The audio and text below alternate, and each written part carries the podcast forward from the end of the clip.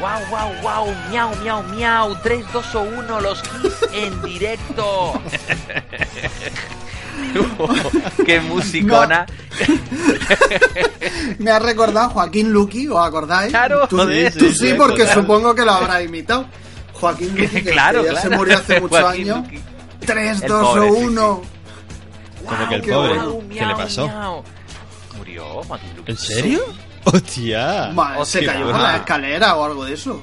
Sí, se dio una hostia, sí, sí, sí. ¿En Fue algo de serio? eso, a mí me suena que sí. Pero, hombre, ¿dónde te creías que estaba ese hombre? Si ya olía a Clisantermo cuando yo era crío.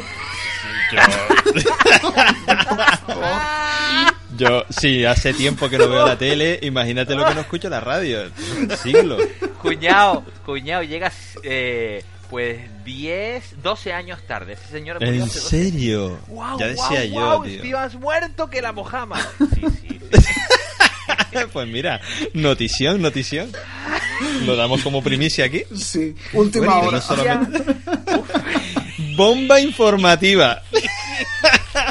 Se ha muerto Joaquín Luqui hace 12 años, pero bueno. Yu, Eh, Yu, no se creo, murió tío, buscar el por aquí, 28 de tío. marzo de 2005, tío. ¿En serio? Nah, Sí, eso- tío, sí. ¿Qué- qué- Eso fue hace nada, eso fue hace nada. Eso fue hace nada, nada. Chiquita pero Además, vio- el tío era el quinto Beatle, le decían. Sí, sí, sí, sí. Le dio una hemorragia cerebral que sufrió tras una caída en su domicilio. Desde una escalera de mano, eh, repasando una lámpara. O sea, el hombre hacía limpieza en su casa, se le fue la manita, se metió una hostia, hemorragia. No te rías, José, coño, es Hombre, serio. pero es que, es que lo estáis contando de una forma como no se va a reír uno de, de- de una muerte. Hombre, Me estás recordando a, un capítulo de la que se avecina, que está el Fermín limpiando, cuando se hace pasar por gay y está limpiando... ¿No lo habéis visto? No, Es no, eso- no, no, hace mucho tiempo que no veo la que se avecina, ya me supera. no, no, pero por Dios, eso, Oh. eso puede tener cinco años ya ese capítulo. ¿Sí? Sí, sí. Ah, Bueno, a lo pues idea, mejor no tiene cinco y tiene cuatro, pero... Pero vamos, Pero vamos, que... qué bueno, qué bueno, qué bueno. bueno, pues la música... dime, dime, dime. estoy viendo aquí las fotos, vaya pelos, tío. Sí. Y te recordaba el capítulo, José. Eh, sí, sí, sí. Al capítulo... Bueno, sí. pues... Bueno, pues eh, esta música de los Kiss, eh, cuyo nombre no me quiero acordar de la, del, del título de la letra, porque mi inglés no es muy correcto. Pero Pero, mola. yo creo que es de la, la canción más famosa de los Kiss, una de las más famosas, las más cañerías, las más moviditas. Y José nos contará algo después en, relativo a, a esta canción.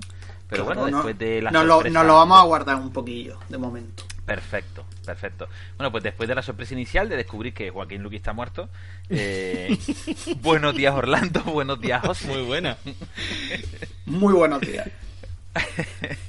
¿Qué tal? ¿Cómo vamos? Llevamos una semanita larga, larga, larga sin grabar, pero tenemos cositas en la recámara. Y, y bueno, José tenía aquí un pequeño guion, curioso entre nosotros, porque saben que este podcast va sin guion, pero José había hecho aquí un pequeño guion. Nos estamos profesionalizando. arrancar- Sí, sí, sí, sí, totalmente. Ahora que tenemos, eh, bueno, más tiempo para grabar, intentamos hacer las cosas bien, hombre. Y, y ustedes están, ustedes están que nomean con una serie española que yo, por supuesto, no voy a ver. que se Pero yo para qué he llama- hecho el guion. Eh, sí, arrancamos por ahí, ¿no? No, o sea, tú el guion no lo tienes delante. A ver. Aquí El mi guion tiene cuatro ¡Ay! cochinos Es puntos. verdad, es verdad, es verdad que José quería presentar la sección documentales, es verdad. Yo, Que yo, yo ya no me quería presentar nada. tú estás muy mal. Yo no quiero presentar nada. Eras tú que Tú no querías presentar hablarnos. nada. Bueno, pues encantado, señores. Buen día. eh, gracias por asistir a otro capítulo del peor podcast. Ay, carajo. Vamos a ver. Ayuce, en su mundo particular en el que vive, ha visto una serie de documentales que según él son muy interesantes, aunque según yo nos cuentan un montón de mierda súper importante. No Así es que- mierda. A mí me ha Sí, porque los nos ojos. amargan la vida. Lo No son nos porque amargan, nos la, amargan vida. la vida. Bueno, Sí, sí, un poquito. sí. Vamos a ver. poquito. Es importante no ser amarga. consciente de la realidad, aunque te amarguen la vida, José. Ya, ya. Si yo no digo lo contrario, digo que nos amargan la vida. Esto es como cuando uno va al médico. Estamos sanos hasta que vamos al médico. Cuando vamos al médico empieza, ay, que es el colesterol, ay, que es el azúcar, haz dieta blanda, haz dieta sin sal, haz no sé qué, y al final, como, al final, ¿cómo acabas? Los 30 años últimos de tu vida amargado vivo. No puedes beber, no puedes fumar, no puedes no sé qué. Por Dios. A ver, Tiene- yo llegué a este documental, a este documental, José, de mano de otro documental, ¿vale? Bueno, a ver. De la noche sección- temática. A ver, sección documentales. Turru, turru, tu, tu. Empieza. A ver, yo he llegado a un documental que creo que es el, res- el que resume un poco todo lo que yo a lo que yo he llegado esta semana porque mm, me ha gustado me ha eh, a mí me encanta ver documentales ustedes lo saben me he puesto a leer eh, y a ver documentales sobre un par de cositas entonces empecé a ver un documental en la noche temática que está subido eh, a YouTube porque la noche temática solo duran una semanita eh, subidos y se llama Colesterol, coma, el gran engaño. Entonces yo dije, hostia, pues un documental que habla sobre el colesterol. Eh, yo tenía ciertas noticias, había leído algo sobre el tema, pero no tenía muy claro, porque había oído campanas y no, la- no replicaba, porque no suele ser mi campo de trabajo en enfermería eh, el tema colesterol, ¿vale? Y entonces me pongo a ver este documental. La noche temática tiene un, grupo, o sea, ustedes saben que es un documental de la 2, que publican varios documentales, suelen ser dos documentales.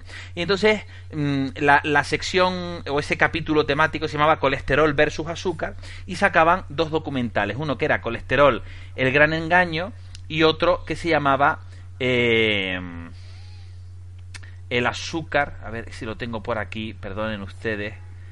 Eh, el engaño del azúcar o algo así era. Bueno, Bañado en azúcar se llama el otro documental, ¿vale?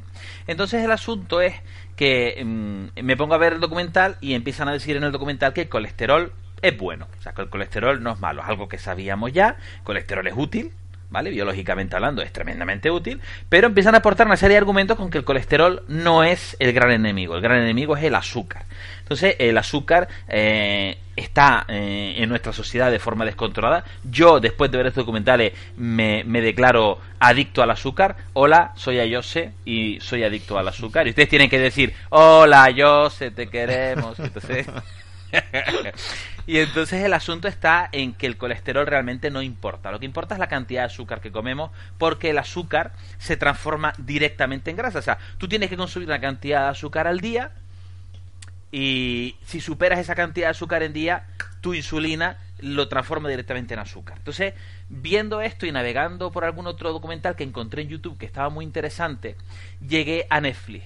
Y en Netflix me encontré un documental del que me habló mi mujer, que un compañero se lo había comentado también, y el documental se llama Feed Up, F-E-D UP, Feed Up. Y el documental, que lleva mucho tiempo en Netflix, yo recuerdo tenerlo en favoritos muchísimo tiempo por ahí arrimado, y es un documental que examina las causas de la obesidad infantil. Un documental de hora y media, muy bien despachado, con muy buena presencia, está muy bien descrito. Y una de las cosas más importantes que dice el documental, que también lo comenta el del colesterol, es que básicamente mm, el azúcar mm, engancha más que la cocaína. ¿Vale? O casi tanto como la cocaína. Entonces, mm, han habido campañas, hace un par de revisiones históricas del tema del ejercicio, de tal, de cual, de la dieta, y las conclusiones en uno y en otro documental, y después de, de leer algún algún articulito por ahí sobre, sobre dietética, nutrición humana, etcétera, eh, llegas a la conclusión de que sí es verdad. La dieta y el ejercicio no ayudan a los señores que están obesos. El ejercicio es un mito y la dieta es otro mito. Lo que hay que comer es equilibrado y reducir la ingesta de azúcar. Yo me considero un gran consumidor de azúcar y llevo No. todo el fin de semana. No, no, no, no. No. ¿en No, no, no, no. Te cuento lo, lo primero que hice cuando, cuando presenté el trabajo de final de máster, este martes.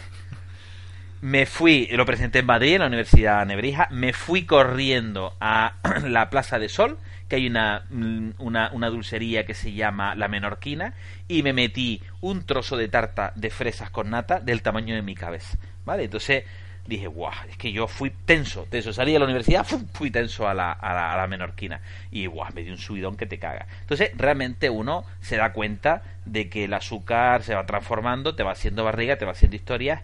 Y, y José, que Orlando yo te considero un tío extremadamente sano. José, que es un tío que está dejando de fumar, que está empezando a hacer ejercicio. Porque José y yo llevamos una competición con el Apple Watch aquí, que él cada dos por tres me manda. He salido a caminar, he consumido 200 calorías, he, sa- he salido a caminar, he consumido no sé cuántas calorías. José y yo llevamos un pequeño pique y José se está haciendo un tío sano y no sé. ¿Qué opinión tienes tú de esto, José? ¿Has visto estos documentales? ¿Te suena de algo? Ni idea. ¿no? Eh, no lo he visto, pero te estoy escuchando súper atento porque has dicho Muy una bien. cosa eh, de que el ejercicio para adelgazar es un mito. Sí, sí, sí, sí. A mí también me encantó. Pero, ah, Vale. pues se acabó el caminar. Habrá, habrá, no, no, o sea, ha sido en ese momento en el que me ha mm, mm, despertado la chispa mental, porque, eh, bueno, estás diciendo ahora mismo que tenemos ahí como un, como un pique con el Apple Watch, pero te habrás dado cuenta que hace unos días que no te sale ninguna alerta mía, ¿verdad? es cierto, es cierto. Vale, he dejado de correr. ¿Y por qué? Eh, yo he dejado de fumar el 4 de enero, a punto de hacer 5 meses, ¿no? Sí, Cinco muy bien. meses, sí. Eh, dejé de fumar y, y a la misma vez recordaré, además hice un comentario aquí en el podcast, a la misma vez pues, me puse un poco a dieta con el fin de, de no coger peso. Inexplicablemente cogí unos kilos. Se- Sí. pero unos kilos, unos kilos, estoy hablando de 6-7 kilos. Eh, sin comer dulce, sin comer pan, sin comer pasta, es decir, no, haciendo, haciendo una dieta con la que yo en su día perdí veintitantos kilos. Eh, vale, bueno, eh, la hice eh, de aquella forma, ¿no? Suprimiendo alimentos más bien, no, no estrictamente haciendo, haciendo esa dieta, ¿no? Sí. Cuando me trasladé a Murcia a principios de febrero, yo comencé a correr. Y a- comencé a correr, controlar la comida con la dieta, las calorías, tal. Mm, y, y no adelgazo, es decir, peso lo mismo. Sí. Eh, Básicamente, yo- básicamente yo es un problema de ansiedad lo tuyo, José. Porque si has dejado de fumar, es que estás comiendo más. sumado el dejar de fumar. No conozco a nadie que haya dejado de fumar y no haya cogido kilos, pero cuando digo Sí. kilos, coger kilos a lo bestia. Sí. Y es por la ansiedad, la ansiedad que genera el, el deshacerte de, de una droga como es la nicotina. Pero el caso es que yo lo he llevado muchísimo mejor de lo que yo pensaba. Es decir, yo tuve al Sí, sí, sí, principio por mis momentos durante el primer mes, pero ya está. O sea, yo ahora, salvo que me ponga nervioso por algo, o sea, en los momentos en los que yo me pongo nervioso por algo, me altere por algo, en ese momento sí que todavía, a veces, no siempre, eh, digo, "Uf, me fumaría un cigarro ahora, ¿no? Eh, de Sí. hecho, alguna noche he soñado que fumaba, ¿eh? Me ha pasado dos o tres veces, fíjate. Mm. Pero, pero, en ra- pero en realidad no. Es decir, yo ahora mismo estoy aquí hablando con vosotros, en otros tiempos estaría fumando, ya recordaréis que siempre tenía que estar quitando Sí. los clips de mechero. Pero Sí. yo ahora mismo estoy, no sé, tengo un boli en la mano, estoy hablando con vosotros, muevo las manos hablando, pero no. No tengo ganas de. No sé cómo decirlo, ¿no? Ese deseo de fumar. Ahora, has pasado la adicción pero vamos a ver, no solamente con eso se adelgaza, o sea, yo sin, sin ánimo a llevar la contraria a los estudios que se hayan hecho, fisiología básica es que el azúcar, o sea, lo que lo que sea que, in- que ingerimos, Sí. si no lo quemamos, se almacena Sí, en forma de, de, de azúcar y ese azúcar se forma se, se transforma en grasa. Cuando hacemos Sí. ejercicio, a partir de un cierto tiempo, desde desde el primer segundo el cuerpo necesita necesita gasolina y esa gasolina la coge del azúcar. Cuando Mm. pasas un tiempo determinado, pasa del azúcar a ingerir la grasa. sí. O sea que el ejercicio no será la solución, pues desde luego que... No, hombre, un- lo que dicen es que la solución a las dietas, o sea, en Estados Unidos el documental lo que revela es sigue a, a dos o tres niños, aunque cuenta una historia eh, extremadamente interesante, el documental está muy bien hecho y muy bien montado, sigue a varios niños, y entonces los niños hacen un huevo de ejercicio y hacen un huevo de dietas porque ellos dicen que reducen sus calorías, y luego ves los comedores escolares que a los niños lo único que les ofrece es pizza, porque en Estados Unidos se ha llegado a la conclusión, fíjate tú, que la pizza son verduras, Joder. Fíjate, fíjate lo que el engaño que han hecho las multinacionales para meter la pizza en los comedores escolares.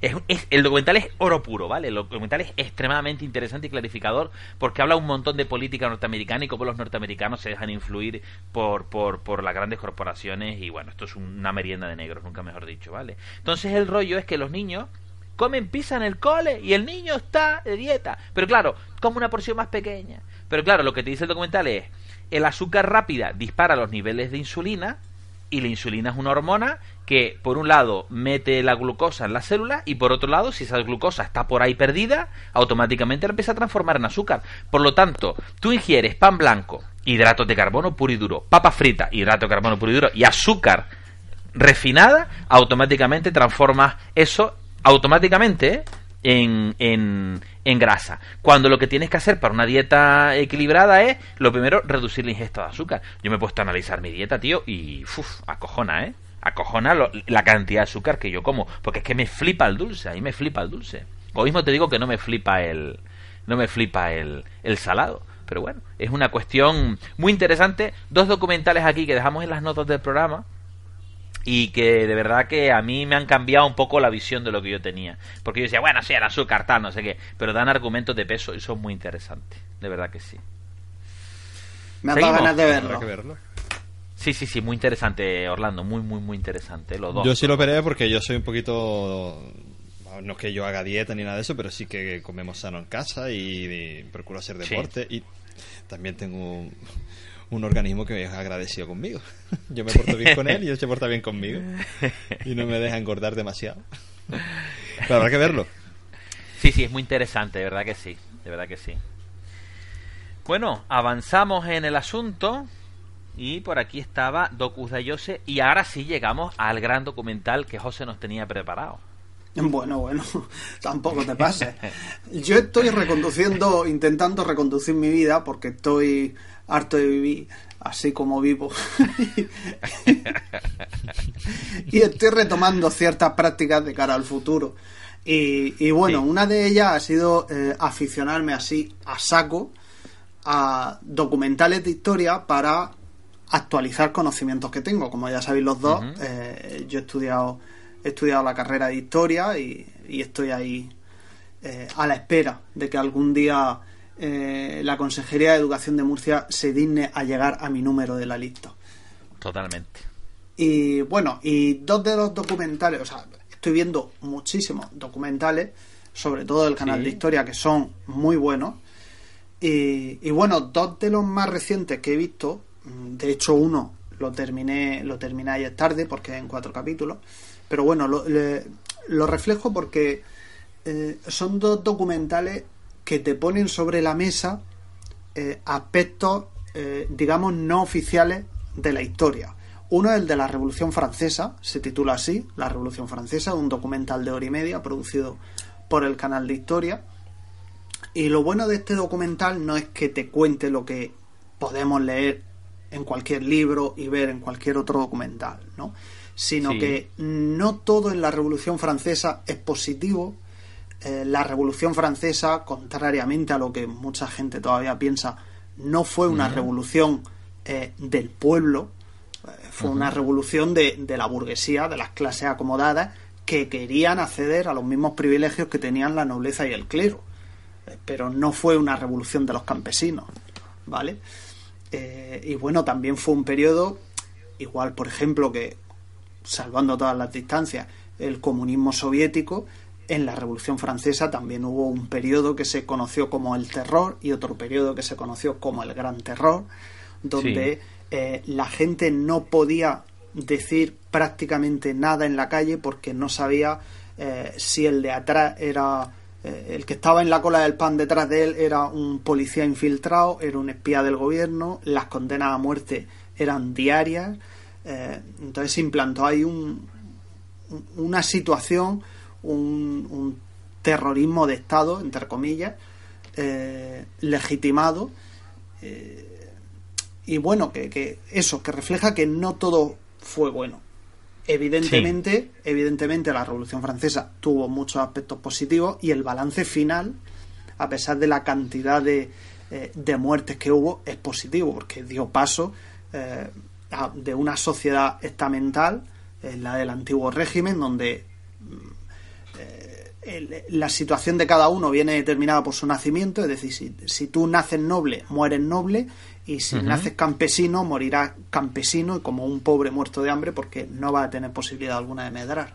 Pasó, eh, la Revolución Francesa permitió que se pasara de esa sociedad a una sociedad basada en el dinero, más, más que en, eh, mucho más que en la, que en la sangre, ¿no? En el, en el que existen posibilidades de medrar y, y bueno, todos conocemos gente que. Bueno, y un, un ejemplo, por ejemplo, eh, un ejemplo de esas posibilidades de medrar en la nueva sociedad de la Revolución Francesa eh, es el siguiente documental que he visto y que históricamente, eh, bueno, cronológicamente continúa el anterior, que es Napoleón.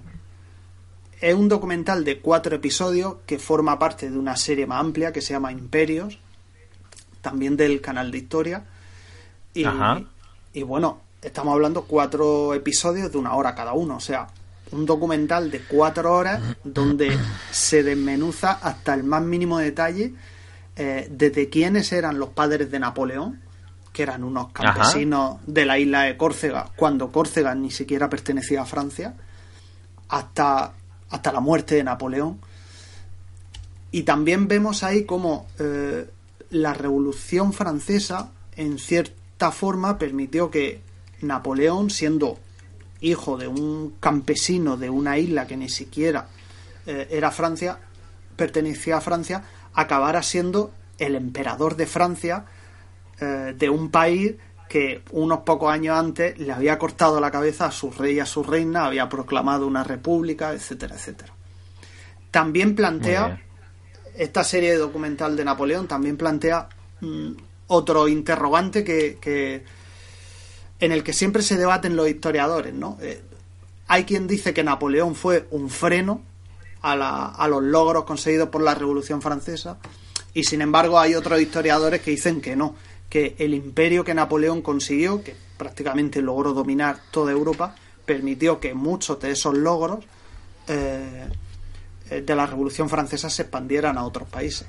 Por ejemplo, en el caso de, de Italia y Alemania, eh, hay muchísimos historiadores que coinciden en que la animadversión del, del pueblo hacia Napoleón fue el germen de ese sentimiento de nacionalidad que, que no existía antes, porque no existía Alema- Alemania como tal ni existía Italia como tal.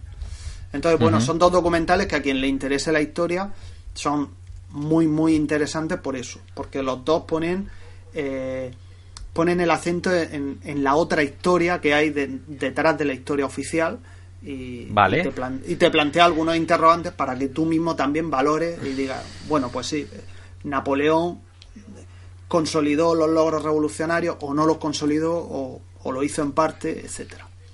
Son dos Vale, documentales muy, muy completos. Cu- Cuéntanos la primera, la primera, la primera selección, el que, el que nos comentaste sobre Revolución Francesa. ¿Cómo se titulan?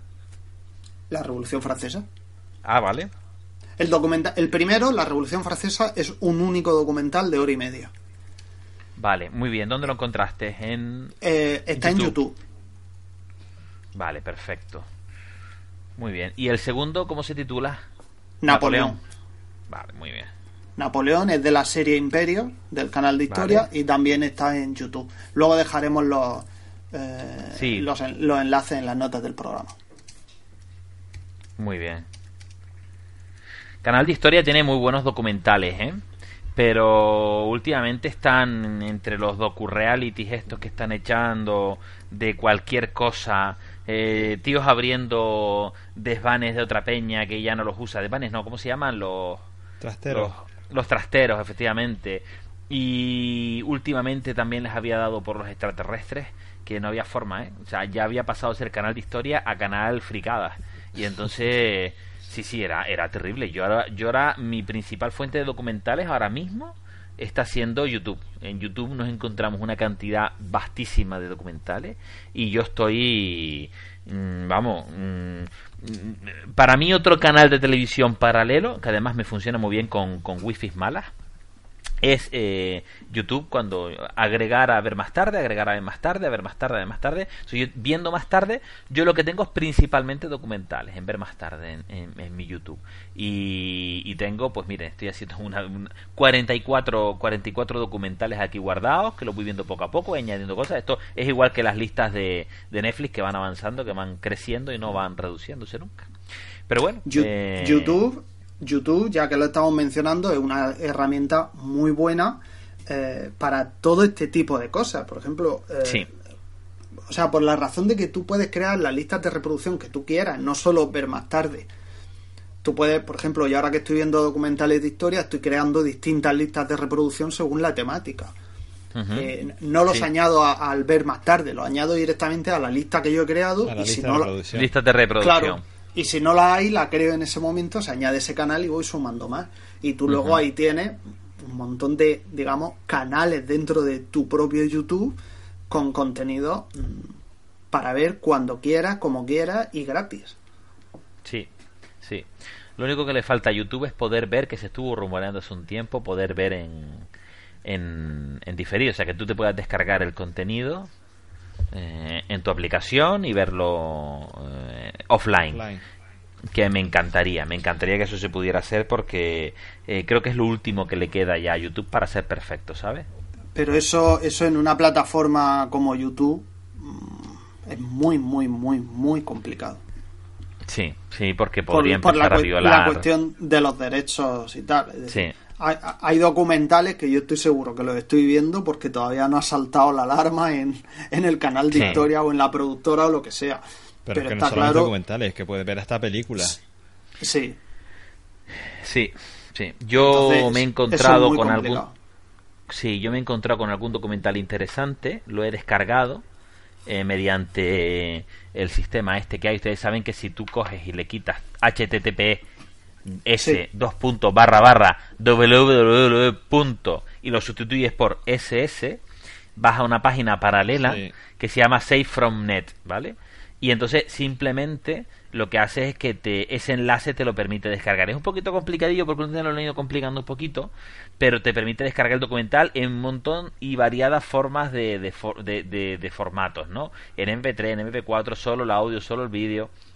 Y es muy, muy interesante disponer de una herramienta así porque yo muchas, muchos documentales me los descargo porque no sé si en un futuro van a desaparecer. Entonces yo cuando pongo documentales, los subo a una plataforma o, o los pongo en clase o lo que sea, eh, yo voy descargándolos y me los voy metiendo en un pendrive que tengo y, y ya está, ¿no? Porque eh, corro el riesgo de que ese documental desaparezca. De hecho, me ha ocurrido alguna que otra vez. Entonces ya, vamos, muy, ya uno va, va escardado, va escardado en ese aspecto, sí pues nos los apuntamos porque la Revolución Francesa y el posterior auge de Napoleón son dos hechos que marcaron el siglo XVIII, siglo XVII, perdón, principios del XVIII, y son una época genial, José, una época a mí me, me flipa esa época. Hombre, es un periodo fundamental en la historia mm, por lo que he dicho antes. O sea, es el paso del, del, del antiguo régimen al nuevo régimen, digamos. O sea, Sí. todo cambia, la forma de organizarse a la sociedad cambia por completo al mismo tiempo Sí. que se está produciendo y se está expandiendo la- eh, los logros de la revolución industrial. O sea, e- e- es el periodo clave de- del mundo tal y como hoy lo conocemos. Sí, sí. es una es una es una época para que no haya estudiado nunca ni haya visto nada de esto yo le por ejemplo a mí se me ocurre una película ahora para para para para ofrecer aquí para para para recomendar y sería Master and Commander ¿qué te parece? Pues es que creo que no la llegué a ver. No. Eh, ¿qué me estás contando José? creo que hemos hablado de ella alguna que otra ¿No vez aquí Sí, and me- Commander? Me suena que la, Uy, uy, que la has uy, nombrado, uy, uy. pero yo creo que no la he visto. No, No estoy sé seguro. José. No sé qué es peor, si enterarse de la muerte de Joaquín Luqui hoy o no haber visto Master and Commander. Ah, Master Bueno, and Commander no al sé. otro lado del mundo es una pedazo de película que, bueno, ¿y no has leído entonces las series de, novelas de Patrick O'Brien? Pero es una en la que película, está basada. ¿Pero es una película histórica, o es una...? Sí, sí, sí, sí, sí. Sí, sí, sí, sí. Eh, basa, la, la película va de eh, Russell Crowe, que es el capitán Jack Aubrey, que es un personaje enorme eh, dentro de la literatura naval eh, de Patrick O'Brien es su personaje. Patrick O'Brien es un novelista que el tipo ha sacado 20 novelas con estos dos personajes, que sería el, el, el, el, capitán, el, comandante del barco, mm, que es Jack Aubrey, que en la película está interpretado por Russell Crowe, y luego Stephen Maturin, que es el médico, el cirujano del barco, que son una pareja de tipos que tienen un, un- feeling excepcionalmente bueno. Yo me he leído un chorro de novelas de este señor, las 20 no, obviamente, pero he leído 6, 7 novelas tranquilamente de Patrick O'Brien. Y bueno, son novelas eh, geniales, se pueden encontrar fácilmente, ¿vale? Y, y bueno, Master and Commander, José, deberes para el próximo día. Es decir, eh, eh, vamos, ¿Pero de qué va? Vale, vamos a ver. Sí, todavía no sé de una fragata inglesa dirigida por Jack Aubrey, ¿vale? Con Sí. un señor que es su médico, su cirujano, Stephen Maturin. Ellos están navegando y de pronto se encuentran con un barco que les deja fino, fino filipino, o sea, les, da mucha leña, ¿vale? El barco sale de la nada y se vuelve a ir. Entonces ellos empiezan a, a, a ver qué, qué, qué barco es este, porque el barco les persigue y tal, y entonces descubren que es un barco francés construido en Estados Unidos, con una construcción muy poderosa, con un barco con una cantidad de cañones muy bestia, y entonces ellos van a por, a por esos barcos, porque les, eh, la misión es luego perseguirlos hasta el fin del mundo, que es como se llama que es como se llama el, el subtítulo de la película, eh, Master and Commander, la costa más lejana del mundo, y ellos llegan hasta el Pacífico persiguiendo a este barco. Y aquí y hasta aquí puedo leer porque el resto es historia. Yo- pues fíjate que yo creo, yo creo que me la apunté para verla en otra ocasión que la han mencionado y al final no la he visto. Pues me suena- me suena- que bueno, Big Muy buena. El, el título me suena porque el título es muy conocido, pero me refiero Sí, que el argumento ahora que estás contando y tal, me suena incluso que te dijera, ah, me la apunto, y me la apunté, pero no la vi. Pues míralo En fin. porque en Netflix no está. En Netflix no está. Estoy buscando en HBO a ver si encuentro algo. Pero no me suena a mí que esté por HBO tampoco, ¿vale? Entonces será cuestión de que, bueno, pues te la pilles tú por tu cuenta. A ver, películas. Estoy buscando aquí. Bueno, no sé, ya, ya miramos, pero vamos, que si la encuentro, sigan ustedes, pero si la encuentro, ya les comento. Pero me parece una película, vamos, enorme, No- enorme, enorme, enorme, enorme. Nuestros oyentes seguro que tienen muchísimos recursos para encontrar Sí. Master and Commander. Hombre, No me cabe duda. pues ya les digo, es una película del 2003 y, uff, muy buena. Es dirigida por Peter Weir. Y vamos, a mí me... Yo la he visto un millón de veces. Yo esta película la he visto hasta la extenuación, porque me, me parece una, una de las mejores películas navales que se han hecho. Vale, entonces, bueno, pues nada. Hasta aquí la recomendación de películas del siglo XIX por aquí. Bueno, pues con esto vamos ya al plato fuerte del día, ¿no? Vámonos, vámonos, que ya yo creo que rajé un poquito antes y ya desvelé la sorpresa. Venga, comenzamos. Bueno, han visto ustedes una serie que se llama Las chicas del cable. Así Eh, es. Correcto. La primera serie española publicada en Netflix. Eh, es una serie de Antena 3, pero en vez de sacarla en Antena 3, la han sacado en Netflix. Yo es que Es del grupo, del grupo Bambú. Sí, con personajes que nos recordarán muchísimo de series de Antena 3, como El Internado y Amar en tiempos revueltos y estas series así de, de la sobremesa. Pero es una serie, ahí yo sé, que no la puedes criticar porque como la, la serie anterior que habíamos visto tampoco la habías visto tú y, Efectivamente. y, y empezaste a alargar ahí peste.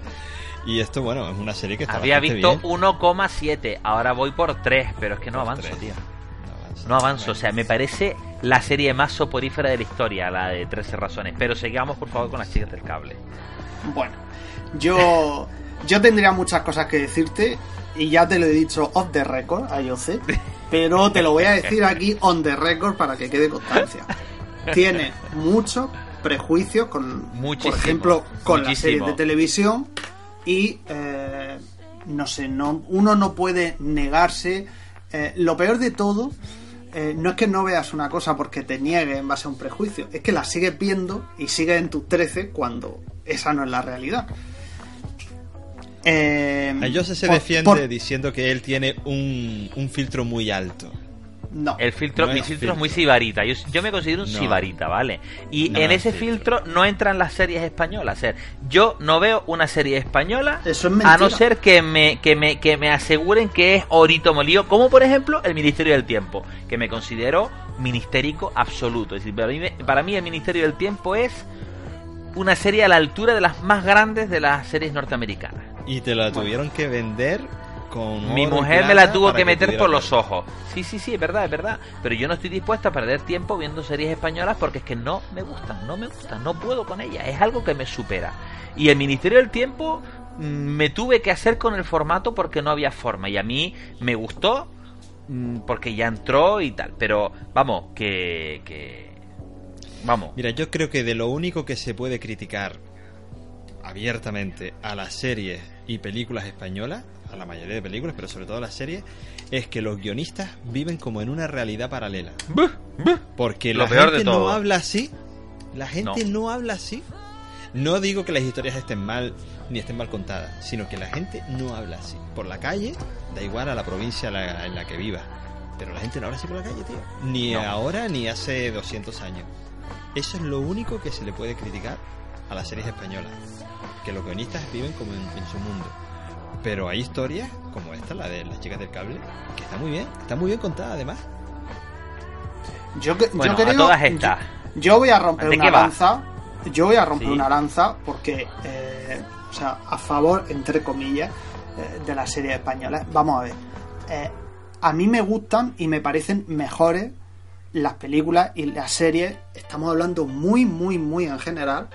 Sí. Estadounidense, el cine nórdico al cine español, etcétera. Sí. Considero que el, el mundo de las series y el mundo del cine español tiene mucha morralla que se tendría que haber evitado. Pero de ahí a tirar por tierra el trabajo absoluto de toda una industria de un país eh, en base a generalidades, me parece muy injusto. Muchísimo. Pero José, eso No, no, es el vamos a resultado de intentarlo y de intentarlo y de ver, tropezar con la misma eso pared y de no. cabrearme de Eso por qué los actores españoles son tan no. malos y por qué los guiones están mal hechos. Y de Eso es- me encuentro Eso es el resultado de no analizar eh, la industria dentro de su contexto. Es decir, no podemos, no existen las mismas condiciones para la industria de, la de las series de televisión en Estados Unidos que en España. Y por tanto no podemos valorar una serie 100% española con una serie 100% estadounidense en base a los mismos criterios. Y, es, y ese es el error que nos lleva a decir que esto es mierda y aquello es oro. Cuando no todo esto es mierda ni no todo aquello es oro. correcto, Y eso es así. correcto. Por- Por, hay- eso te digo hay- que tengo que, hay que en tengo que plegarme a series como el Ministerio del Tiempo que no, me parecen No, no se trata de plegarse, se trata de que, y te lo dije ayer, se trata de que hay que ver las cosas para valorarlas. Sí, Y, y pasa como, como pasaba con por 13 razones. Te negabas a ver 13 razones y cometías errores aquí hablando que estaban derivados de una falsa creencia tuya en 13 razones. Sigues sin ver 13 razones, pero es que sigues diciendo que tú no tienes edad para esa serie, cuando tú, como padre, eres el que debe ver esa serie. me parece soporífera. 13. Pero sigamos, vale. sigamos con las series españoles. Una La serie, serie- que parece que está iluminada en el baño de mi casa, con los fluorescentes del baño de mi casa, es el- de- de- de- del, del- baño de abajo, chiquitito, que tiene un fluorescente arriba Y, y aquello está iluminado de aquella manera. Una serie donde los actores, mi hija, mi hija, interpreta mejor que esos señores. Entonces, yo no, yo no creo, puedo. o sea, yo creo que, mismo, yo mira, creo que lo que yo creo Mira, que lo que estás este- diciendo Ayoce no, o sea, fíjate hasta el de punto que- hasta el punto que estamos llegando que me niego a seguir en esos términos. Mira, Fíjate. este, este fin de semana, este fin de semana. O sea, un- una persona una persona que no ha visto una serie no puede decir que su hija actúa mejor que esa gente. Lo siento, Ayoce, Joder, tío. pero es que te lo digo No. por los actores españoles. O sea, te lo digo de No, los me- actores españoles. Me da igual, hay actores españoles, o sea, Concha Velasco tiene cuatro No, palabras. Tiene cuatro hablando- pa- No, tú estás hablando de los actores españoles, de todos. Yo estoy y ahora yo, y ahora los actores vale, modernos, las Pues yo ahora jóvenes. no voy a vale. que- Pues yo ahora no voy a generalizar. Concha Velasco tiene cuatro frases en, en- en toda la primera temporada. Y Hmm. es sublime. Ana Polvorosa hace una de las mejores interpreta- interpretaciones que le he visto hasta ahora. Y tampoco Sí. tiene uno de los papeles principales principales porque no es una de las cuatro grandes protagonistas. Y hay varios ejemplos así. John González, al contrario que Martiño Rivas, John González está haciendo uno de los me- una de las mejores interpretaciones desde la que hizo en Gran Hotel. Martiño Rivas, por ejemplo, no. Blanca Suárez, mm, regular. Es decir, hay de todo. Mira que esa niña es linda, ¿eh? Mira que Blanca ¿Eh? Suárez es guapa. Es guapa a rabiar. Pero luego la ves actuando y dices... Bueno, es que no tiene nada, no tiene nada que ver. eh, te ¿Para hablo? metiendo, ¿Para cagarla? Porque es que no... no, te estás metiendo en camisa 11 varas. Eh, y sabes tú que hay una polémica de la que queremos hablar de la serie, pero vamos, no tiene nada que ver que sea guapa o que sea fea para que actúe bien o A actúe ver, mal. yo quiero montar polémica porque tú sabes que ahí me mola el tema. Pero yo no la he visto. No la he visto, no la voy a poder criticar. Y no sabes ni de qué va. con- eh, No sé ni de qué va. Pues, debe- Haremos, vamos a haré lo por ahí mismo que con por 13 razones. Yo no voy a prometer, porque prometo cosas, porque a mí se me calienta la boca y prometo cosas que luego no puedo cumplir. Que mira que pasa una guardia mala intentando ver 13 razones y tragándome aquello y diciendo, Dios mío, aquello para arriba y yo para abajo. Y no había forma de ver 13 razones. Yo prometo ver el piloto de las chicas del cable. Voy a sentar con mi señora esta noche, si podemos, y me voy a sentar a ver el piloto de las chicas del cable. A ver, a ver, a ver si yo puedo. Las eh, chicas del cable no a te-. Mira, las chicas mira, del mira, cable no escucha, tienen escucha el ningún clic, piloto. Escucha clic, mira, añadiendo mi lista. Ahí Las va, chicas- añadido la lista. Las chicas del cable no tienen ningún piloto. ¿Es que no tiene piloto? Sí, joder, tiene que tener un primer capítulo. No tiene ningún Hombre, tiene un piloto. primer capítulo, pero es historia. Pero ya, no es un ¿sabes? piloto. No es un piloto Vamos a como eso. una serie. A ver, sabemos lo que es un piloto. es una historia con principio y fin. Sabemos lo que es un piloto, es el primer capítulo de una serie, un capítulo No, No, introductorio donde un piloto no, es un capítulo que se presenta a una a una productora Sí, para ver si por ahí cuaja y, y se siguen y que se, emitiendo los y demás, que aunque se, la historia ya y que se hace y que se hace con, con un público seleccionado para ver cómo acepta el público esa historia para seguir grabándola o no. Eso es un piloto. Claro. si funciona Y bien No, y no si un primer capítulo. Y Netflix tragó, tragó con lo que le pusieron encima de la mesa el primer día, ¿no? Pero es que la historia está bien, o sea, es- estamos en Ah. 1928 y una compañía líder en- nacional en el mundo de la telefonía va a implantar, eh, crean 800 puestos de trabajo, una barbaridad, eh, con el tema de las operadoras. Entonces son Mm. las mujeres que en- en el primer cuarto o la primera mitad del siglo XX acceden a un puesto de trabajo. Unas mujeres que Mm. estaban pues subordinadas al marido o bien en, en la casa o a, a tener funciones de, de lo que se conocía en aquel entonces como pues funciones de, de mujer, nada de, de acceder a un puesto de trabajo, de, de- de ser independiente, de tener un poder adquisitivo. Y entonces ver. ahí veremos a un grupo de, de chicas que se conocen que forman eh, que forman parte de la plantilla y sus historias que las historias están más o menos bien pero el trasfondo lo que trata está a ti te va vamos hemos hablado o no hemos hablado no no hemos hablado del Big Little Lies No, no hemos hablado todavía, no hemos grabado el capítulo, no. pues hay un personaje en la serie que es idéntico al prota eh, que, que es la que la arma parte, eh, parda en, en Big Little Lies Mm. Además, un tipo físicamente muy parecido un tipo alto manipulador maltratador esa historia de, de- de una mujer sometida por su marido una mujer Sí. con una gran valía profesional Sí. Tío. Yo creo vale. la, la Mira, serie está tiene bien. la serie tiene varias líneas que a mí me, me han gustado mucho. Por un lado tiene, digamos, la línea histórica. de ver cómo en España, cuando en otros países donde temas como el divorcio eh, ya estaban a la orden del día, estamos hablando de 1928, si, si no me equivoco, Sí, que está ambientada la- 1928, sí. la serie. O sea, aquí en España la mujer todavía, mm, por ejemplo, para sacar dinero del banco necesitaba una autorización de su marido porque ella no podía tener un- una cuenta a su nombre en el banco. El trabajo estaba reservado para las mujeres solteras, pero siempre era algo temporal. O sea, en, el, en, el, en el momento que, eh, que plantearan casarse, ellas ya sabían que iban a tener que dejar el trabajo para dedicarse a lo que estaba, entre comillas, escrito para ellas, que es quedarse en la casa y cuidar de su marido y de su hijo. Y, y vemos, hay muchas frases a lo largo de la serie que, que todo esto lo dejan patente y, y se refleja muy bien en la serie cómo incluso una mujer, aunque tenga un elevado estatus social, sigue siendo una mujer. Hay una conversación, creo que en el último capítulo o en el penúltimo capítulo, donde eh, refiriéndose a, a Doña Carmen, que es Concha Velasco, eh, la mujer del dueño de la empresa, eh, le dice a su yerno, no, pero al final es una mujer. Es decir, ella puede ser influyente, tener cierto poder, no sé qué dice, pero al final es una mujer. Y, Pero y es como una... no solamente dice eso, sino además esto es un esto es un país de hombres. Sí, sí, sí. eh, ¿Dónde quieres estar tú? ¿Con quién quiere con quién quieres formar parte? Pues Es yo creo... Sí. Perdón, que te interrumpí. No, Sí. eh, que yo creo que ese, esa vertiente histórica, sin ser una serie histórica, que también hay mucha gente que ha confundido y se piensa que esto es un- una serie histórica, como ve un documental de los que hemos estado hablando antes. No. Sí. O sea, tiene, tiene un trasfondo histórico en tanto que está reflejando eh, la situación social de un momento determinado de nuestro país. Ya está. Esas historias son reales simplemente en el sentido de que son historias de ejemplo eh, que efectivamente pasaban.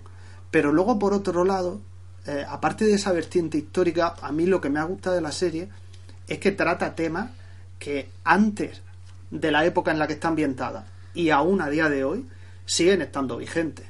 Por ejemplo, el, el maltrato. Hay, un, hay una escena de maltrato que es una escena, por desgracia, habitual hoy en día. Y también esa actitud de que la mujer es inferior.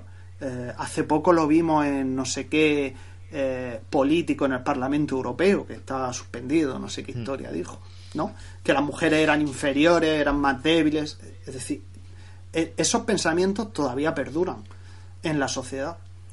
Eh, y luego, por otro lado, otra vertiente que no he visto eh, en varios artículos que he leído, no he visto que nadie haya comentado, eh, pero es como las máquinas destruyen trabajo humano. ¿Vale? Esto es algo que ya desde el principio de la revolución industrial se plantea con, con el movimiento del ludismo, con L, no con N de nudismo, que era, ludismo, era la destru- ludismo, sí. ludismo era la destrucción Sí. de las máquinas porque una máquina, por ejemplo, podía hacer el trabajo de 10 hombres, con lo cual esos 10 hombres se iban, se iban al, al- al paro y se quedaban sin trabajo. Ese problema se plantea en esta serie, ya a finales de los años 20, es decir, cómo una máquina de automatización en la telefonía acabaría con el trabajo de las telefonistas, como efectivamente así ha sido. Pero además es un, es un problema que se sigue planteando hoy, en la actualidad, con la robotización. Sí. Porque la robotización de ahora, eh, por ejemplo, en fábricas que, eh, que fabrican dispositivos, dispositivos móviles como, eh, como Foxconn, esta que fabrica lo- los iPhone en, en Sí. China y todo esto, ¿no? Son robots que pueden hacer el trabajo de muchos hombres y además much- muchos hombres y muchas mujeres y además mucho más rápido. Con lo cual ese problema se sigue planteando todavía. Ahí hay una, una línea temporal continua que arranca antes de la serie, desde los inicios de la revolución industrial, y que continúa aún a día de hoy. Y que también me parece que viene muy bien reflejada en la serie. Es decir, ese miedo eh, a algo que por otro lado saben que es inevitable, pero que aún así intentan retrasar. Saben que no lo van a poder evitar, ¿no? De- Destruir Sí. esa máquina de automatización, hacer que se pierdan los planos, etcétera. Eh, saben que no lo van a evitar, pero bueno, si lo podemos retrasar unos cuantos años, eh, mejor y que salvemos el culo nosotras, en este caso. Pues bueno, esas son las... Sí. Y además de lo que has contado, y, y paralelamente a las historias de amor y desencuentro que trata la serie, hay una línea y que no la han terminado de explotar, que supongo que será para una segunda temporada, y es esa línea política, esa Sí. línea argumental política en la que se está gestando un golpe de Estado y cómo influyen las operadoras de, de telefonía en, en hacer esa, ese seguimiento, ese espionaje. Esa, eh, eso tiene muchísimo potencial desde mi punto Tiene- de vista. Tiene mucho potencial, eh, pero yo tengo mis dudas sobre si van a continuar más en esa línea, porque entonces sí que sería meterse mucho en acontecimientos históricos. Hacer una serie con una línea histórica al 100%. Es decir, Ahí nos han ahí- dejado el bocado y yo creo que seguirán trabajándolo porque, ya te digo, lo han nombrado en varios capítulos. Era una de las de las apuestas por la que no se avanzaba hacia la automatización, sino seguir con, con Sí. las operadoras. Y yo creo que tal y como termina la primera temporada, pues me da que será... Bueno, tiene bastante jugo para mi gusto. Sí, sí, sí. Una segunda temporada con esta línea argumental de fondo. Sí, la, la verdad es que sí. Lo que yo no sé, ya te digo, hasta el punto que la van a llevar. Pero sí es muy interesante porque, eh, bueno, lo que están planteando es un cómo los sectores más conservadores de la sociedad, los monárquicos, ante el temor, eh, ante el temor del avance republicano y ante un monarca que es débil, están planteando un golpe de Estado para fortalecer un, un régimen conservador. Porque parece al principio hay varias cosas que, que hacen pensar si no conoces un poco la historia eh, parece que, que los que están planeando el golpe son los republicanos en la izquierda de, de ese momento. Es. pero pero luego vemos que es el halcón Y hasta El ahí halcón. podemos leer. exacto ya no decimos quién es el halcón pero hay un personaje que es el halcón y evidentemente no es un republicano que es el auténtico artífice de, de la, del golpe de Estado que se está gestando. exacto Aparte, Muy bien. también no tiene una parte, un, un componente importante como es la música, que si bien es una Sí. música totalmente anacrónica, no tiene nada que ver con la época de la que la época que nos están contando, pero es una, una banda sonora muy buena Y que Yo acompaña pienso- a la perfección, sin ser una, una música que acompañe en el sentido de, de la línea histórica, pero sí es una música que está bastante bien y que le da una fuerza y una potencia a las escenas bastante, bastante importante. Eh, yo pienso como tú. La música me ha encantado. O sea, pero así, o sea, me encanta la música que han escogido. Pero pienso que el fallo está eh, en cuando esa música no la utilizan para, para darle fuerza a las escenas como música externa, sino que la introducen dentro de las escenas. Hay momentos, no sé ahora mismo recordar cuáles, eh, pero bueno, sí, hay uno en el que esa música, digamos, externa, entra dentro de la escena, eh, se nota cómo cambia el, el tipo de sonido y una de las protagonistas apaga una radio que está sonando en la radio, ¿no? Entonces es en esos momentos, al introducir esta música, que desde luego no es música de los años 20 ni de los años 30, cuando la introducen en las escenas es donde está el fallo, donde se produce ahí ese anacronismo Yo creo que más que un fallo es algo hecho a propósito con el objetivo de, Sí. de alguna forma de actualizar Sí, la sí, historia a través de la música y de hacernosla llegar a otro tipo de público, creo yo. Sí, por supuesto que por supuesto que es intencionado, pero eh, yo lo considero fallo en el sentido de que le hubiera dado más realismo no hacerlo así. Pero pero que está intencionado como tú dices, efectivamente.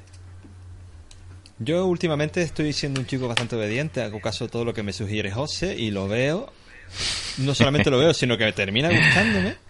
Pero Hombre. si algo le tengo que achacar a esta serie, yo creo que te lo comentaba a ti por otras vías, José, es que opino que los actores españoles sobreactúan, la mayoría de ellos sobreactúan demasiado. No, no, son cosas mías, cuñado, que son cosas mías. Pero No, no, que no quiere decir eso que la Perdona, serie sea mala. perdona Yoce, pero tiene, o sea, eh, tiene razón lo que ha dicho Orlando. Los La actores la españoles, mayoría son los la mayor- nuevos, los nuevos, yo no me refiero a los viejos porque los viejos hay grandísimos actores, ¿vale? Mm, los nuevos no valen un duro, tío. Es que no valen un duro. No, Excepto alguna Yo- yo no interpretación que no esté No. muy forzada. eh, que yo haya visto en, en por ejemplo, en, en, en la del tiempo, o sea, en el Ministerio del Tiempo, que me he encontrado alguna interpretación no forzada. Por ejemplo, la de la cabeza buque sí que me parece una interpretación forzada, ¿vale? Entonces, bueno, pues por lo demás, eh, todo me parece forzadísimo. Todo me parce forzadísimo.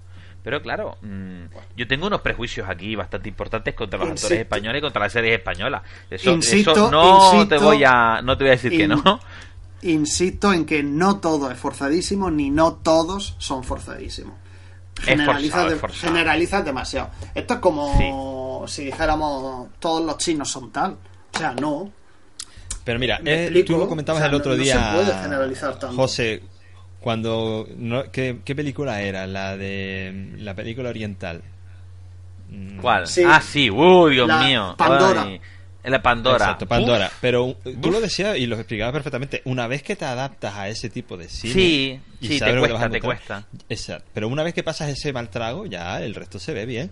Y para mí, la única, las pocas críticas que le puedo hacer a esta serie en cuanto a críticas negativas sería ese exceso de de eh, sobreinterpretación que hacen los actores, algunos de ellos, y, y lo, de lo, lo de los guionistas que comentaba antes, y luego esa dificultad, no sé si es en la adicción o qué, que tiene algunos actores españoles en los que no se les entiende nada. De ahí la diferencia de Concha Velasco, que es grandísima Sí. y que se nota que es una tipa que viene de muchísimo teatro, porque se le entiende perfectamente.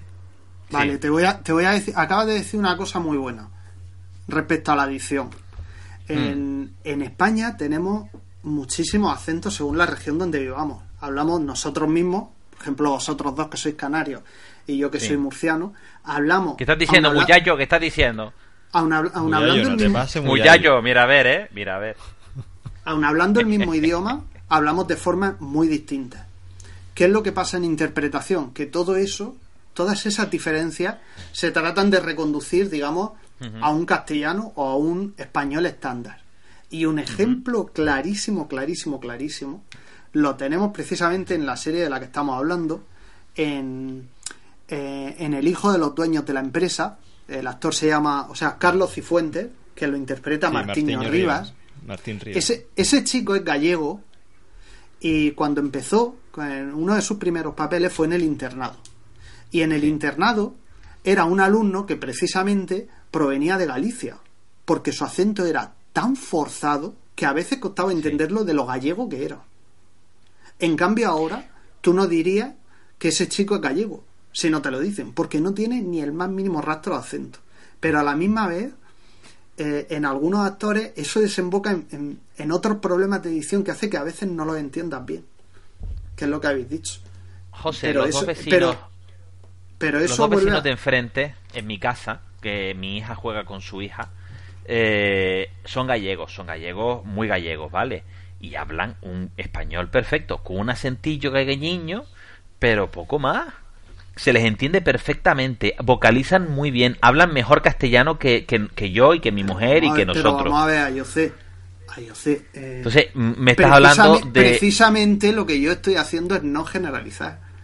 Claro, Entonces, entonces, lo que yo te estoy mm, diciendo son es gallegos, que- vale, pero se les entiende perfectamente, no como vale, a los pero, hay, señores. o sea, pero hay otras. pe- Pero en línea Eres un chulanga y hablas mal y no vocalizas. Factor español. Venga, para adelante. Y entonces, claro. Vamos a ver. A ver, eh, Ayoce, tienes que dejarme hablar un poco y no interrumpirme tanto. Vamos a ver. En lo que te estoy diciendo es que esta diversidad de lenguas es Mm. propia de España y no es propia de otros países. Y al tratar de reconducirla hacia una dicción estándar, digamos, Mm. muchos, no todos, no generalizo, muchos, algunos, me da igual, de- en, en ese proceso derivan en otra, en otros problemas de dicción. O sea, que tu vecino habla muy bien español, pues claro que sí. Y, y 100.000 más hablan muy bien español. Y luego hay otros que no, porque existe ese proceso que a algunas personas les afecta más que a otras. Claro, claro. No creo que esté Aquí ya diciendo te digo. ninguna barbaridad. Pero lo que estoy diciendo es que a la hora de hablar de la edición de los actores españoles, tenemos que tener en cuenta esa peculiaridad que tiene España y que no tienen otros países. Es lo que he dicho desde el principio. Tenemos que valorar las cosas en su contexto. Y la serie La- española en su contexto. la profesión del futuro en la serie eh, española sería de logopeda. Es decir, logopeda para actores españoles. Eso sería la profesión del futuro. Y, y ya cuestión de, de decir, mi niño, tienes que vocalizar mejor, tienes que hablar mejor porque no se te entiende un carajo.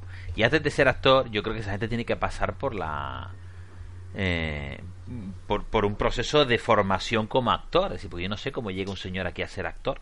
Pero vamos, que. mm, vamos, no tengo ni idea, pero yo sé que hay gente, mucha, Se, por llama- ahí. se llaman escuelas de interpretación. Efectivamente, efectivamente, un proceso de formación que no sé si esos señores que están en la, en la tele ahora trabajando han pasado por esas escuelas de interpretación o no, pero mal, mal. Si este es el nivel, las escuelas de interpretación están haciendo mal su trabajo, ¿qué quieres que te diga? Y las Escuelas de de guionistas están haciendo su trabajo porque durante una época en España no se hacía sino películas sobre la guerra civil y ahora de pronto se ha descubierto los inicios del siglo XX, antes de la guerra civil, y no vemos series sino de esa época. Bueno, pero bueno, mm, IOC son tendencias. Y vuelvo a generalizar. es como el tema, es como el tema zombie.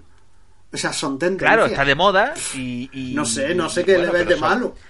Pero el tema zombie... eh, no, no, no, no. Pero es que ahora, yo qué sé, o sea, por ejemplo, lo que estaba diciendo Orlando antes. Bambú se ha especializado en series de pre-guerra civil. Y todos son series años No, 20, todos son series no se especializado. Series de Bambú época. No se, Bambú no se ha especializado en series de... Bueno, pero las series de Antena 3, que Bambú le un montón a ella, es decir, generalizo de nuevo, Antena 3 se ha especializado en eso, como durante una época eh, Radio Televisión Española con Cuéntame no hacía sino series de los años 60, es decir, eh, y Cuéntame fue una serie que a mí me encanta y ha terminado mal, ha terminado abruptamente cuando aquella gente se les acusó, creo que falsamente, de llevarse pasta y no sé qué, no sé cuánto, pero que mm, era una serie bastante bien hecha, la verdad. Era una, de las pocas series españoles que yo no me hubiera importado seguir. ¿Vale? No me hubiera importado seguir. Y la verdad que había, había capítulos muy buenos, había capítulos más mediocres. Bueno, la historia un poco del sindicalismo, de la izquierda, de la derecha, de la, de la, de la transición. Me gustaba, era una serie que estaba bien hecha. ¿Por qué? Porque los actores eran actores de muchísima calidad, de altísima calidad, excepto los jóvenes. Los jóvenes no había por dónde cogerlo, excepto el niño, el niño bueno. Pero, vamos, y bueno, eh, yo quiero terminar porque no sé si vamos a tocar eh, eh, lo del hormiguero y la forma que tiene de babear este, ¿cómo se llama? El Pablo, Pablo Motos encima de, de esta niña. Yo creo que Orlando, tú querías tocar algo, no sé si querías comentarlo. Hombre, yo no, el, el- el programa del hormiguero no llegué a verlo. Sí que leí la, la polémica que surgió a raíz de la entrevista cuando llevaron a las protas al, al programa. Y es que este tipo es lo de lo de siempre, que por hacer gracia no, es que no vale todo. Sí, Yo creo Eh, que, yo yo lo creo vi- que lo que... sí, dime, José, José, dime. No, que yo creo que lo que vimos en el hormiguero, eh, y creo que lo dijo una de las una de las actrices en alguna entrevista, en algún sitio después, eh, lo que hemos visto en el hormiguero al final es una actitud, un- una forma de ser que, que todavía está imperante en, en la sociedad actual, de la que a veces no somos conscientes, porque he de reconocer que yo vi el hormiguero después de leer un par de artículos sobre lo que había pasado, y cuando lo empecé a ver, yo mismo me di cuenta eh, de que no lo habría percibido como una actitud machista si antes no me hubieran dicho que era una actitud machista. ¿no? Son esos micromachismos de lo que se habla mucho últimamente que están tan metidos en, en- en la forma de actuar, en, en el lenguaje, que los decimos probablemente sin, sin, sin ninguna maldad, sin ningún... eh, me refiero a cuando lo dicen los hombres, sobre todo, ¿no? Que en muchas Mm. ocasiones a veces se dicen sin ningún sentimiento eh, cierto de superioridad y tal, pero, eh, pero que al final se quedan luego en el subconsciente de quien lo está viendo desde fuera, ¿no? Y siguen alimentando esa actitud. A mí me pareció, o sea, hay algunos, eh, en varios artículos que he leído, eh, resaltan, por ejemplo, el, el tema este de, eh, de cuando les preguntó si bailan reggaetón, porque dijo que ahora las mujeres se dividían entre las que bailan reggaetón y las que no bailan reggaetón. Pero a mí, a mí me pareció mucho una actitud claramente machista y claramente, lo voy a decir, de viejo baboso. Sí, Eh, babeó bastante, yo la vi, sí. vie- viejo baboso ante, ante Blanca Suárez, eh, que vamos, pierde los papeles por Sí. ella, está claro, pero ella estaba hablando eh, y él estaba como ensimismado hasta que al final eh, eh, ella termina de hablar y él le, le, pregunta si tiene muchos piercing o si se ha hecho muchos piercing en la oreja, no sé qué, y entonces Mm. ella le contesta casi literalmente, te estoy diciendo algo importante y tú estabas pensando en mi oreja Sí, una cosa así, ¿no? Sí. Le pregunta cuántos pendientes, cuántos pendientes tiene. Entonces yo, o sea, ese ya es el, el, digamos, la actitud que más me, me rechinó en el programa y, y dije, mira, ya no se trata de hacer la gracia ni nada, o sea, se trata de una cuestión de educación.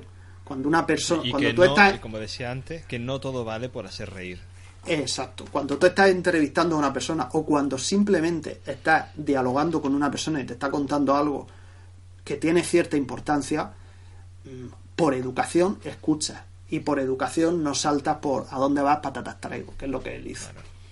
Entonces, creo que es una cuestión de machismo y es una cuestión también de, de falta de educación la que demostró en ese momento y en otros puntos también del programa. Sí, yo no, yo, yo no suelo ver eh, el, el- el hormiguero, pero le vi, le vi este capítulo, no sé por qué. Además, salió Blanca Suárez y dije, hostia, qué, qué niña más linda. Y me senté a verlo. Entonces me comí el babeo de este tío. Yo en mi caso, privadamente, babeaba también, pero no es lo mismo, no es lo mismo. Entonces, claro, lo hacían público ahí delante de la gente y quedó bastante feo, quedó bastante feo. Y bueno, pues nada, yo no, no, no, no le daría más importancia a este asunto, es decir, este tipo tiene sus cositas y tal. Y yo, si a ustedes les parece, me acabo de encontrar con una cosa que yo no sabía que estaba aquí y que se estrenó ayer. ¿Ustedes han entrado recientemente en la página de Amazon Prime Video? Uh, qué va. No. No, ¿verdad? No. Bueno, pues ayer estrenaron una serie de la que yo creo que hablamos hace muchos capítulos en, en el peor podcast, antes de que Orlando llegara. Estoy hablando del principio del peor podcast. De hecho, recuerdo una portada de, de- de uno de los capítulos del peor podcast con esta, con esta serie, y es American. Gods. American Gods. Que se acaba de estrenar en Amazon Prime Video. Todavía está en inglés, eh, con subtítulos en español. Han publicado no un sé capítulo. sí, la hablamos, la hablamos hace un tiempo, yo lo comenté. Y es un, cap- un episodio cada, cada lunes, ¿vale? O cada domingo. Entonces, bueno, la reseña de American Ghost es una, es una novela de Neil Gaiman en la que mm, a mí me recuerda mucho, o creo que va a parecerse mucho, a The Preacher, que no sé, si- no sé si la han visto en, en, en HBO. No, la empecé a ver y la dejé. Bueno, a mí me encantó esa serie, me pareció genial. Y American Gods va de un señor que sale de prisión, que es un negro bastante grande y bastante bestia. Y entonces eh, parece ser que viene un señor que se hace llamar miércoles, que dice que bueno, que es la encarnación de Odín, que está reclutando eh, viejos dioses porque hay que luchar contra los nuevos dioses que son los dioses de la tecnología moderna. Y entonces este señor eh, le, le encarga a este, a este señor de color que acaba de sacar de la cárcel que le proteja. Entonces es una especie de guardaespaldas. Entonces empiezan a hacer un viaje a través de Estados Unidos reclutando o buscando otros dioses para vale vaya para para organizar un ejército algo así es mm, criaturas mitológicas dioses héroes legendarios etcétera eh, van reclutándose para luchar contra los nuevos dioses de la tecnología. Tiene unas críticas bastante buenas, mucha violencia, muchas historias, y yo simplemente me quedaría con el, el, el que ahora mismo está eh, como protagonista, que es eh, Ian McShane, que a mí me parece un actorazo eh, de primer orden, ¿vale? Eh, no sé si recuerdan ver, por ejemplo, no sé, eh, algunas, eh, mira, por ejemplo, de series de televisión, él hizo una que se llamaba Reyes Kings, que es una serie que solo tuvo una temporada que estuvo muy chula. En HBO fue el protagonista de Deadwood, que era el, el, el- el dueño del salón. Eh, Ian McShane, este tipo es un actor, vamos, enorme. En Deadwood me acuerdo que hacía muy bien de malo, que luego no era tan malo, que era el dueño del salón. ¿Recuerdan algo? ¿Les suena a este hombre? ¿No? Me callo No. ya, nos vamos. No sé, no me suena. aquí la portada y ¿a quién te refieres? Ian McShane es el, el tipo mayor, el señor mayor. Vale, sí, sí, sí, ese es un gran secundario de, de Un muchas enorme secundario, sí. Tiene un papel protagonista en Ray Donovan, en una de las temporadas. Ah, sí. Sí, sí, sí. Ah, pues mira, pues mira, eso es para tenerlo en cuenta. José, Dime. ¿y a qué venían los Kiss al principio de todo esto? Porque tú nos tienes aquí manteniendo la tensión. Pues los Kiss, los Kiss viene a que ayer vi una película chorra de esas que a mí me gusta ver de vez en cuando y, y- y los Kiss hacen una aparición estelar. Y, y dije, oye, esta canción, que, ¿cómo me mola? Vamos a meterla en el podcast. Y ya está. La película se llama Tenía que ser él, que está protagonizada por Jane Franco y eh, Brian, Brian Cranston. Vayan ¿Lo he dicho Cranston, sí señor, sí señor. Vale. La película, ¿Qué tal la película? a ver, la película, por supuesto, es una chorrada, ¿vale? Lo Sí. típico, el, Sí. el, el yerno excéntrico que resulta que no ha terminado los estudios, con un negocio de internet, se ha hecho súper rico, etcétera, y el padre, o sea, el suegro, eh, más conservador, que tiene la empresa en crisis, etcétera, y que chocan, ¿no? Un choque de generaciones, digamos. Ajá. El, argu- el argumento típico. No tiene nada original ni nada de eso, pero es muy divertida, sobre todo, pues, ver a estos dos actores que, que lo hacen muy bien y molan mucho, y, y verlos ahí en la dinámica. Y luego la película Vale. tiene algunas, apare- algunas apariciones estelares, como es Elon Musk, el de Tesla, Coño, aparece. ¿en serio? Ah, en serio. Joder. Lo tuve, que, lo tuve que buscar porque estaba dudando. Y decía yo, ¿será alguien que se parece que lo han hecho pasar por Elon Musk? No. Busqué y al final encontré que sí, que ha hecho una aparición estelar en la Un película. cameo, qué bueno. Y al final de la película aparecen también los Kiss, el legendario grupo con la música esta que hemos escuchado al, al principio del programa. Y por eso la habíamos puesto. La canción se titula no sé qué, Loving You, no me acuerdo. I was, I Made was Loving made You, sí, loving no sé qué de Made Loving You, sí. Luego la, la, la pondremos. Vale, voy a ponerla por aquí en las notas del programa. eh, canción de los Kiss. Y ya, aquí ya yo me. No, me- me- no, me- no me todo pueden ser cosas serias de documentales, de series sobre De el Revolución papel de Francesa. la mujer. No, sí, no, que hoy hay hemos que ido muy arriba, tío. Claro, hay que partirse el culo con, con chorradas de vez en cuando. Mira, esa es mi sobrina. Sí, saluda, Dani. Hola, Dani.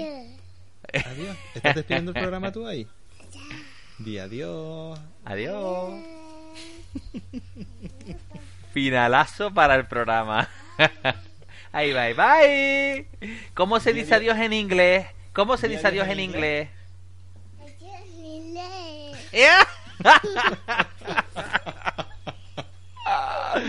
Qué bueno. qué Bilingüe la niña. Ay, Total.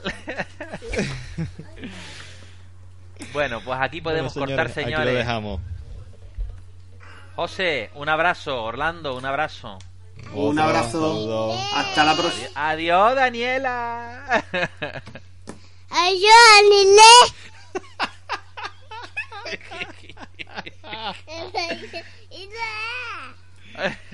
Adiós, Lile.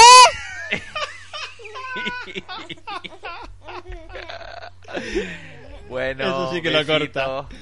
Bueno, un abrazo. Hasta el próximo. Hasta el próximo. Chao.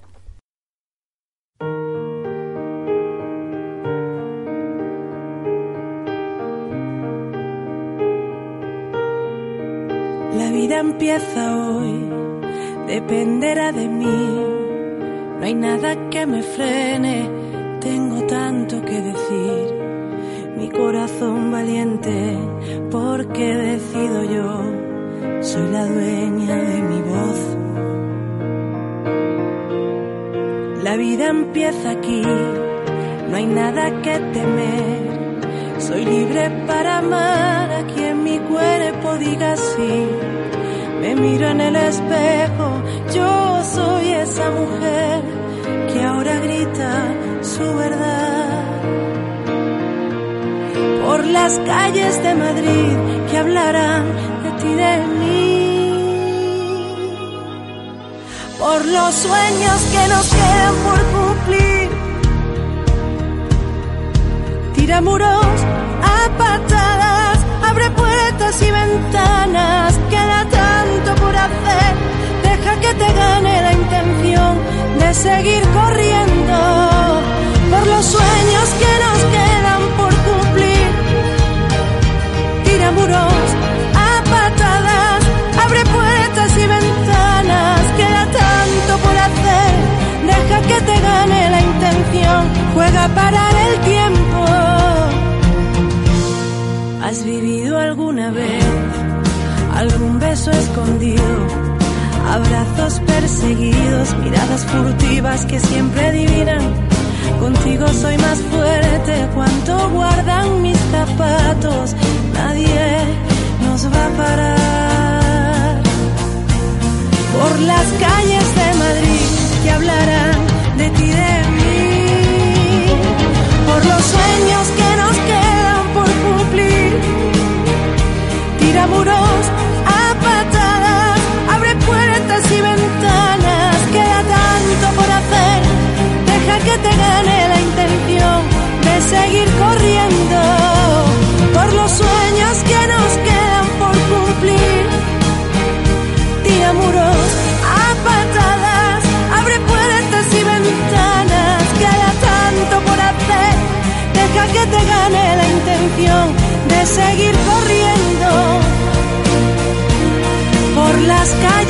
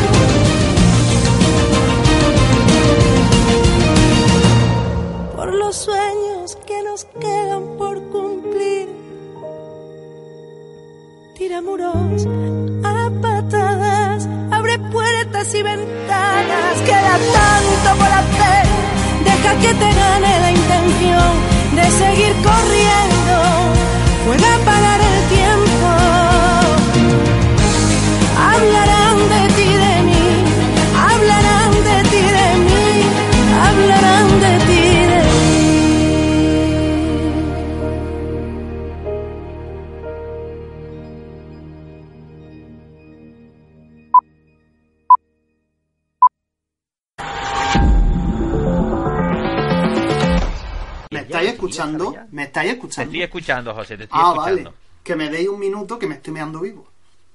Ahí apunta para cortar esto. Oye, yo sé, tienes que ver las chicas del cable, ¿eh? Yo, No, no, no, no, voy a ver el piloto esta noche con Zule.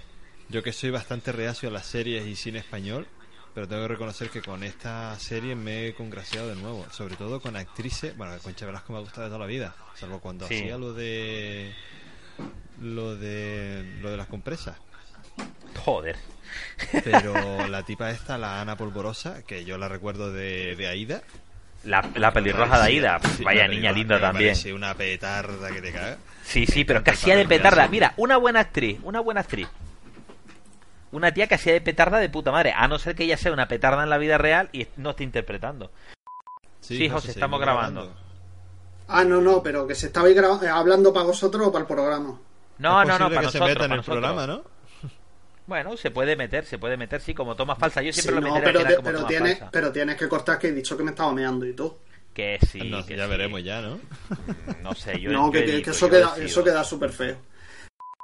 Pues señores, yo lo dejaría por aquí. Llevamos una hora diez, que suele ser nuestro tiempo. Eh, aquí- apunta porque aquí vas a tener que cortar.